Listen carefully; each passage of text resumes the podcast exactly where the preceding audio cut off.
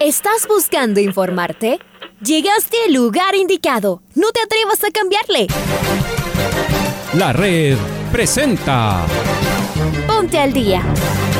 Información deportiva al instante sobre la actualidad de los equipos ecuatorianos muchos goles y el drama que tanto disfrutamos. Los albos se pusieron en ventaja con doblete de Adolfo Muñoz. La Libertadores Femenina cuenta con sus 16 equipos. Con la conducción de los periodistas de la red, Raúl el Profe Chávez y Andrés del Pichón Villamarín. Mucha información que Amigos, amigas, hola, hola, ¿qué tal? ¿Cómo les va? ¿Cómo están? Tengan ustedes muy, pero muy buenos días. El placer de poderlos saludar. Acá estamos en una nueva semana, una semana corta. Ayer tuvimos feriado por eh, lo que se celebra hoy, 24 de mayo. Bienvenidos y bienvenidas. Un fuerte abrazo a cada uno de ustedes que empiezan su semana escuchando los 102.1 FM de la red. Les saluda Andrés Villamarín Espinel como todos eh, los días. Un eh, caluroso saludo a cada uno de ustedes. Vamos a arrancar con los eh, titulares. Deportivo Cuenca y Orense dividieron honores. Cuatro partidos unificados para este domingo en el cierre de la etapa. Barcelona depende de sí mismo para clasificar a la final. Luis Alfonso Chango felicitó a sus jugadores por la victoria ante Independiente del Valle. Liga Deportiva Universitaria se juega la clasificación a la siguiente ronda de la Sudamericana esta noche. Los equipos ecuatorianos definen su suerte en los torneos internacionales de una semana intensa. Señoras y señores, en las redes momento de escuchar a Alfonso Lazo Ayala con el editorial del día. Insólita definición de la etapa en la Liga Pro volvió a perder puntos de líder y sus escoltas no fueron capaces de hacer su tarea. Los goles del Auca se festejaron, como estaba previsto, no solo en el Gonzalo Pozo. El Independiente se frotaba las manos. Le hacía falta solo un gol frente al tibio Muchurruna para casi liquidar la etapa. Y no fue capaz de conseguirlo. No solo eso, lo terminó perdiendo. Liga, en cambio, había guardado a casi todo su plantel titular pensando en la Sudamericana. Está a un triunfo de clasificar a los octavos de final. Así mismo lo entendió Luis Subeldía. Sus chances de Liga Pro eran escasas. Y de repente, todos los astros se direccionaron. El técnico Rondelli de la Universidad Católica fue el único que, al calor de lo ocurrido, acertó al mover sus fichas. Resulta que ahora el trencito azul es el segundo más opcionado, luego de Barcelona. Asimismo, los canarios se habían guardado su mejor equipo entre semana y perdieron sus posibilidades de seguir en la Sudamericana, pues no les sirvió el privilegiar el torneo doméstico, porque perdió su partido igual. Hoy veremos si los cálculos hechos por Luis Ubeldía le juegan a favor a Liga. Hoy volverá toda la defensa titular, más Ezequiel Piovi, Joa Ortiz, Alexander Alvarado, Nilson Angulo y Michael Hoyos. Se terminaron los cálculos, el partido es definitivo. El Atlético Goyaniense, aunque sigue siendo novato en estas lides, ya dejó de ser sorpresa. El reto será golpear hoy en el momento preciso. Liga necesita sacar a relucir esa camiseta que pesa por sus cuatro estrellas doradas. Es el partido más importante del año, para intentar despegar definitivamente en la lucha por la misma Sudamericana y por la Liga Pro. El trencito azul también juega esta tarde en Chile ante la calera, que todavía tiene una pequeñísima esperanza para clasificar. La Chato Leí viajó para cumplir el calendario. Hoy se corre para muchos la etapa reina del Giro de Italia, que además tiene 202 kilómetros de largo.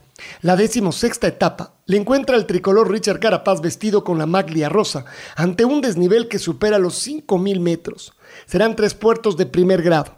El primero comienza apenas a 30 kilómetros de la partida.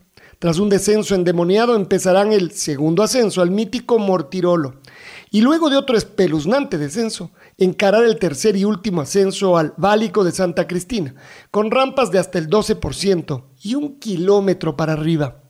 El poderoso Ineos hoy sale a defender la maglia rosa de su patrón Richard Carapaz. Así comienza la tercera semana que se irá llevando las piernas de estos gladiadores poco a poco en el Giro de Italia. Estaremos en el cierre de etapa junto a Patricio Javier Díaz desde Aprica, el lugar de la meta ya en Italia, a partir de las 9 y 20 de la mañana en los 102.1 FM y en nuestros canales virtuales de YouTube y Facebook Live. En la red, la radio que siempre está en sus 25 años.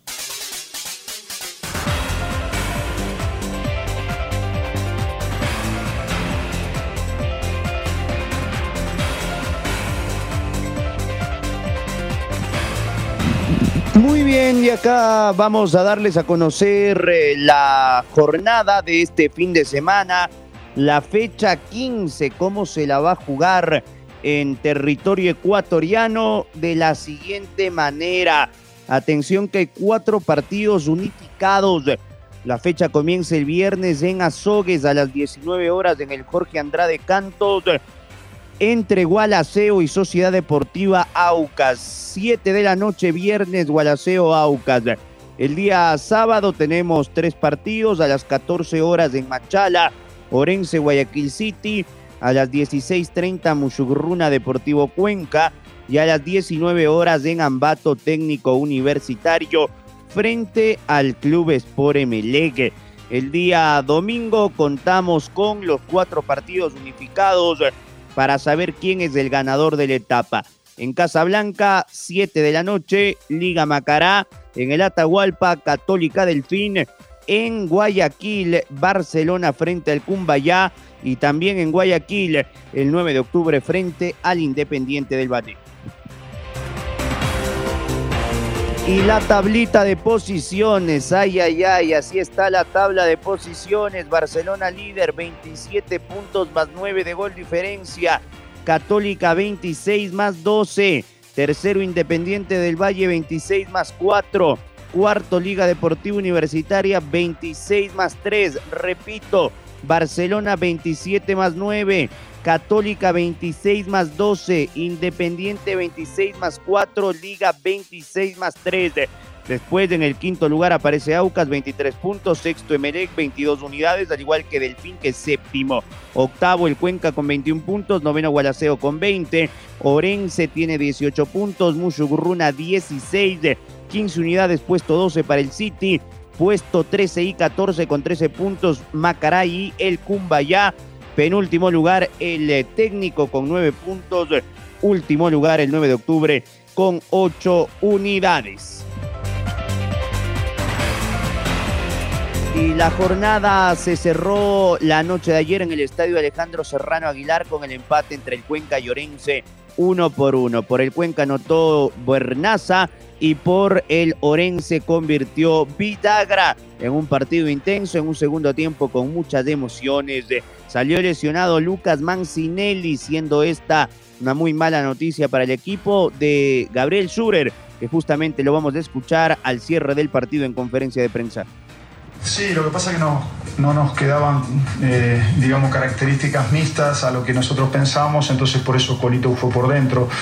Un sistema de un rombo que armamos en el medio, quizá en este caso lo armó más Luca Mancinelli eh, en ese rombo para poder jugar con dos puntas. Eh, por momentos, sobre todo la, precipitación en, entrar en circuito de juego que nos equivocamos muy fácil. Sobre todo pasó más la primera parte, ¿no? En la segunda parte encontrábamos un poquito más de lugar para poder jugar. Eh, sí, lógicamente Merati nos da una función mixta que, bueno, que es importante y lógicamente su experiencia. Y, el caso Manchile, nada, estaba, había vomitado, estaba descompuesto en el, eh, o sea, en el entretiempo, luego otra vez eh, pregunté, me hicieron señal de cambio y lógicamente por eso lo cambié. No voy a cambiar a Luca Manchinelli si es una de nuestras cartas ofensivas más importantes. lógicamente después se ve que podía seguir, pero ya estábamos, habíamos hecho el cambio, estábamos haciendo el cambio. Entonces eso seguramente la manifestación de bronca de él fue por ese lado. Imagínate yo la bronca que tengo por la situación esta, ¿no? Así que fue bronca para ambos.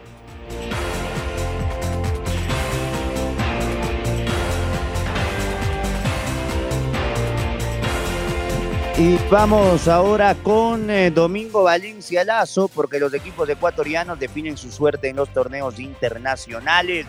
Liga, Independiente, Melec y Barcelona buscan avanzar de ronda. ¿Cómo te va, Domi? ¿Qué tal? Bienvenido.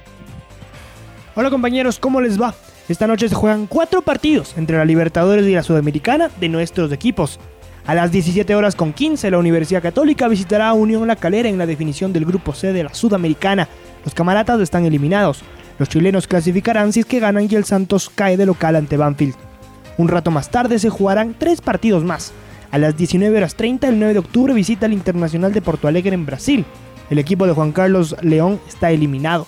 Los brasileños tienen que ganar para clasificar a los octavos de final. A esa misma hora, Liga Deportiva Universitaria recibe al Atlético Goyaniense en su estadio. Los albos necesitan ganar, ningún otro resultado les sirve para avanzar. Mientras que el Emelec también jugará a las 19 horas 30 ante el Independiente Petrolero de Bolivia. Los eléctricos necesitan ganar y que el Deportivo Táchira no venza al Palmeiras en Brasil. El miércoles, Barcelona y el Independiente del Valle tendrán actividad. Los canarios visitan a las 17 horas con 15 Montevideo para enfrentar al Montevideo Wanderers. Los canarios necesitan ganar y que Lanús no sume de a 3 o ganar por lo menos con diferencia de 2 goles con respecto a Lanús. Un rato más tarde, a las 19 horas, el Independiente del Valle recibe en su estadio al América Mineiro por la Copa Libertadores. Los negriazules necesitan ganar y que el Tolima pierda en su visita al Atlético Mineiro. Informó para el Noticiero al Día Domingo Valencia, compañeros. Vuelvo con ustedes de Estudios Centrales. Y vamos eh, justamente con Liga porque hoy se juega el semestre el equipo de Subeldía que el día sábado no pasó del empate ante el Guayaquil City y que para clasificar ante el goyaniense, como bien lo explica Domingo, tiene que ganar el empate por el gol diferencia. No le alcanza. Lucho Quiroz, ¿cómo le va, señor? Bienvenido. ¿Qué tal, compañeros? ¿Cómo les va? Un gusto saludarles. Liga Deportiva Universitaria recibe esta noche al Atlético Goyanense en la última fecha de la Copa Sudamericana para ver cuál de los dos pasa a la siguiente ronda de este torneo.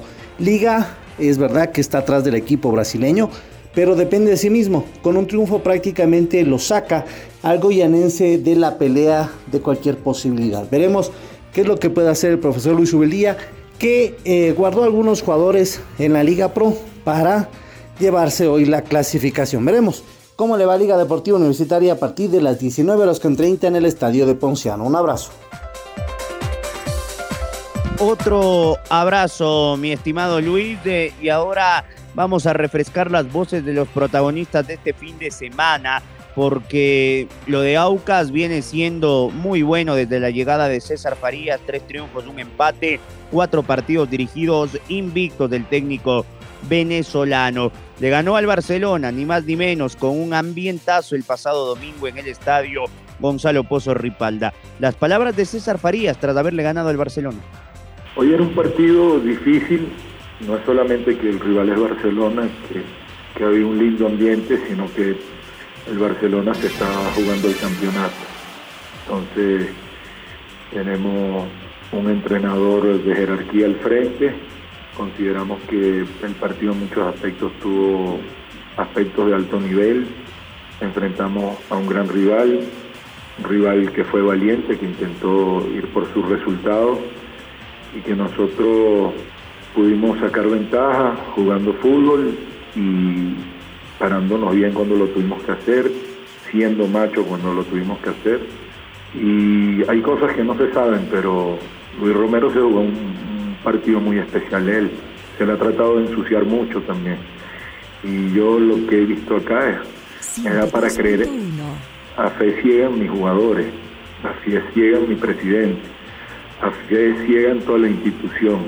Veo que hay valores, que hay principios y que por más que hay gente que desea manchar el fútbol y además intenta eh, vulnerar los valores y los principios de los seres humanos, porque los futbolistas son seres humanos. Hoy hubo una muestra de dignidad, de valor, de disposición, y cada quien lo vive a su manera. Luisito hizo un gran partido, el fútbol también tiene de estas cosas, de utilizar su experiencia, cuando no pueda estar él, va a estar otro. Creo que hay suficientes jugadores, pero en lo personal yo los quiero aplaudir a todos mis jugadores, a toda la entrega que han, tenido. No es fácil sumar 10 puntos en 12 partidos, menos cuando te enfrentas al, al líder. Hoy le ganamos al líder, hoy le ganamos al posible campeón, hoy le ganamos a un equipo de muchísima jerarquía y nos lamentamos mucho cómo se nos fueron en el minuto 89 del partido pasado, siendo muy superiores esos dos puntos que a lo mejor hoy estuviésemos con vida todavía, con alguna esperanza. Y Jorge Célico en rueda de prensa, tras haber perdido con el Barcelona, también decía lo siguiente a propósito Barcelona, ya se encuentra en Montevideo para jugar su partido el día de mañana. Célico habló del tema Castillo, ¿ah? es un aspecto que hay que tratarlo con mucha sutileza. Aquí las palabras del DT. A ver, nunca iba a ser fácil, primero, te adelanto, y esto me da pie para hacer un comentario que quiero hacer libremente porque estoy molesto porque cuando uno repite una mentira, y muchas veces se transforma para el, para el popular, se transforma en una realidad. Hoy lo que me reclamaba la gente, te comiste cinco puntos. Yo quiero aclarar que cuando tomé el equipo, el equipo estaba segundo, detrás de Melec, por gol diferencia. No quiero hablar, no quiero decir que eso signifique que esta pérdida la voy a justificar, no. No justifico ninguna, ni la pérdida con Guaraceo, ni con Liga, ni esta. Pero también quiero decir que no se mienta, porque sí me molesta cuando se repite desde el periodismo, porque esto surge de una pregunta que me hacen en la conferencia anterior, donde yo no quise pelear con el periodista que lo preguntó. Te digo esto porque va a estar también a la segunda pregunta, que tiene que ver con lo de Byron Castillo y la situación de él.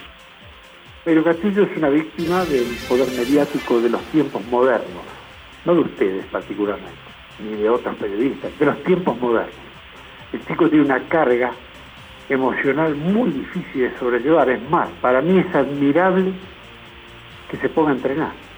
Desde el tema, ustedes saben, del tema de la federación y de los medios, este, la lucha que hay, eh, si es, si no es, si fue, si no fue, si hay juicio, si no hay juicio. Sumado ahora a otro polemita que le surgió antes del viaje que tuvimos a Venezuela. Entonces, seamos un poquito más dóciles, todo el mundo, veamos que el fútbol es... 102.1 yo, cuando veía hoy lo que le pasó me dio mucha pena, y ahora, ahora también me dio mucha, mucha pena. Por eso no sale antes.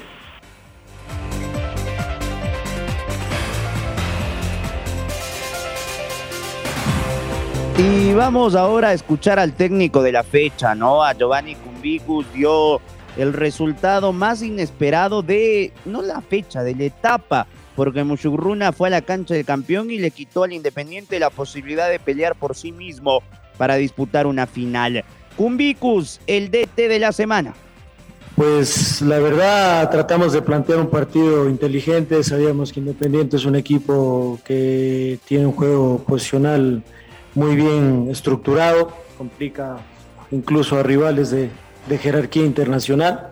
Sabíamos que teníamos que tener una aplicación táctica a la perfección como para poder llevarnos puntos de acá, ¿no? Gracias a Dios el trabajo que se hizo tácticamente cuando no teníamos la pelota fue importantísimo. Intentamos que no se conecten los de adentro, intentamos que el fútbol vaya directamente hacia las bandas como para poder ahí generar los duelos, poder bascular mucho o balancear mucho el equipo sobre los costados como para cerrar los espacios y no permitirles que en ese juego posicional que ellos tengan traten de encontrar espacios para filtrarnos a la última línea defensiva nuestra, ¿no? Gracias a Dios yo creo que el trabajo que hicimos fue a la perfección, casi no tuvimos muchas complicaciones en ese sentido. Sí, después obviamente encontrar un equipo muy, muy bien plantado en el campo, empezaron a pelotear un poco más y ante eso también pudimos imponernos y eso nos dio esa solidez que buscábamos, que habíamos trabajado como para sostener el cero nuestro arco y entendíamos, sí, que a veces por ese juego justamente Independiente suelta mucha gente al ataque y entendíamos que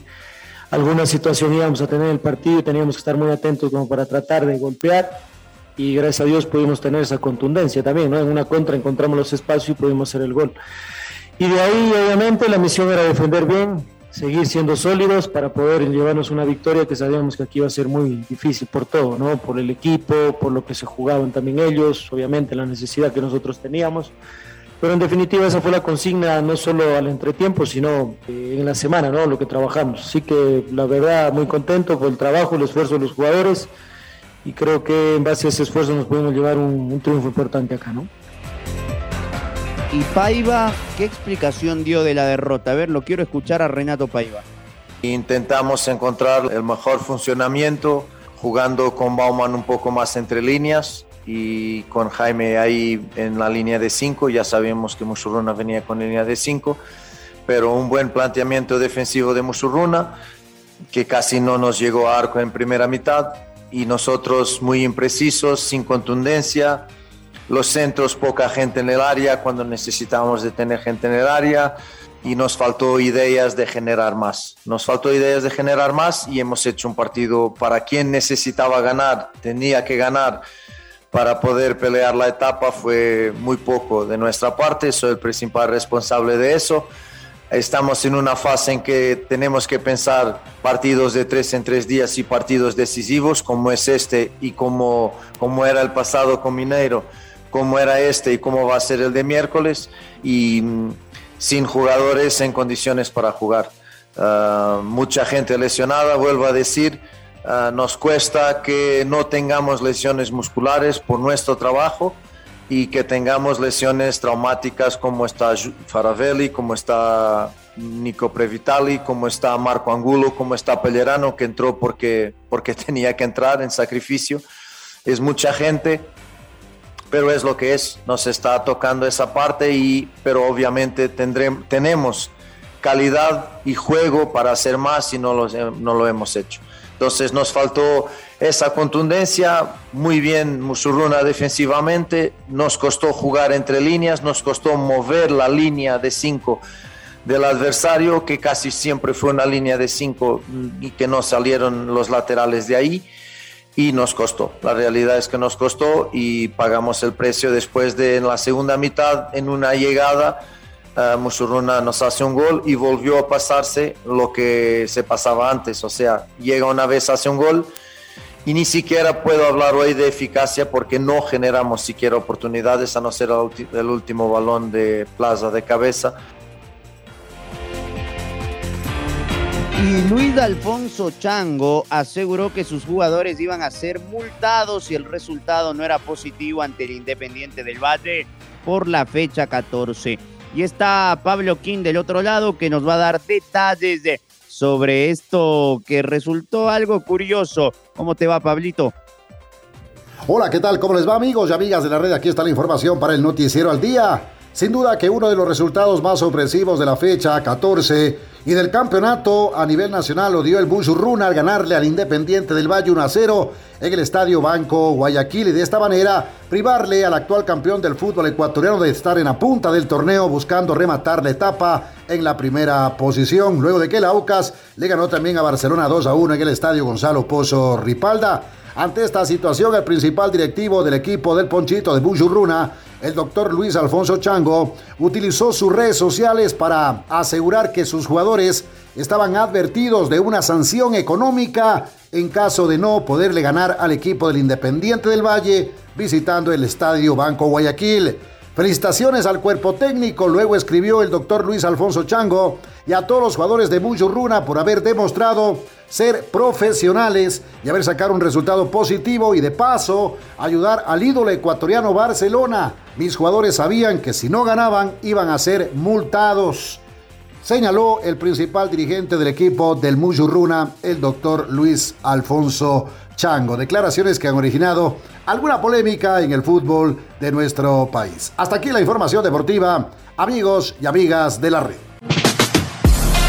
Ahora ya estás al día junto a nosotros. La red presentó. Ponte al día.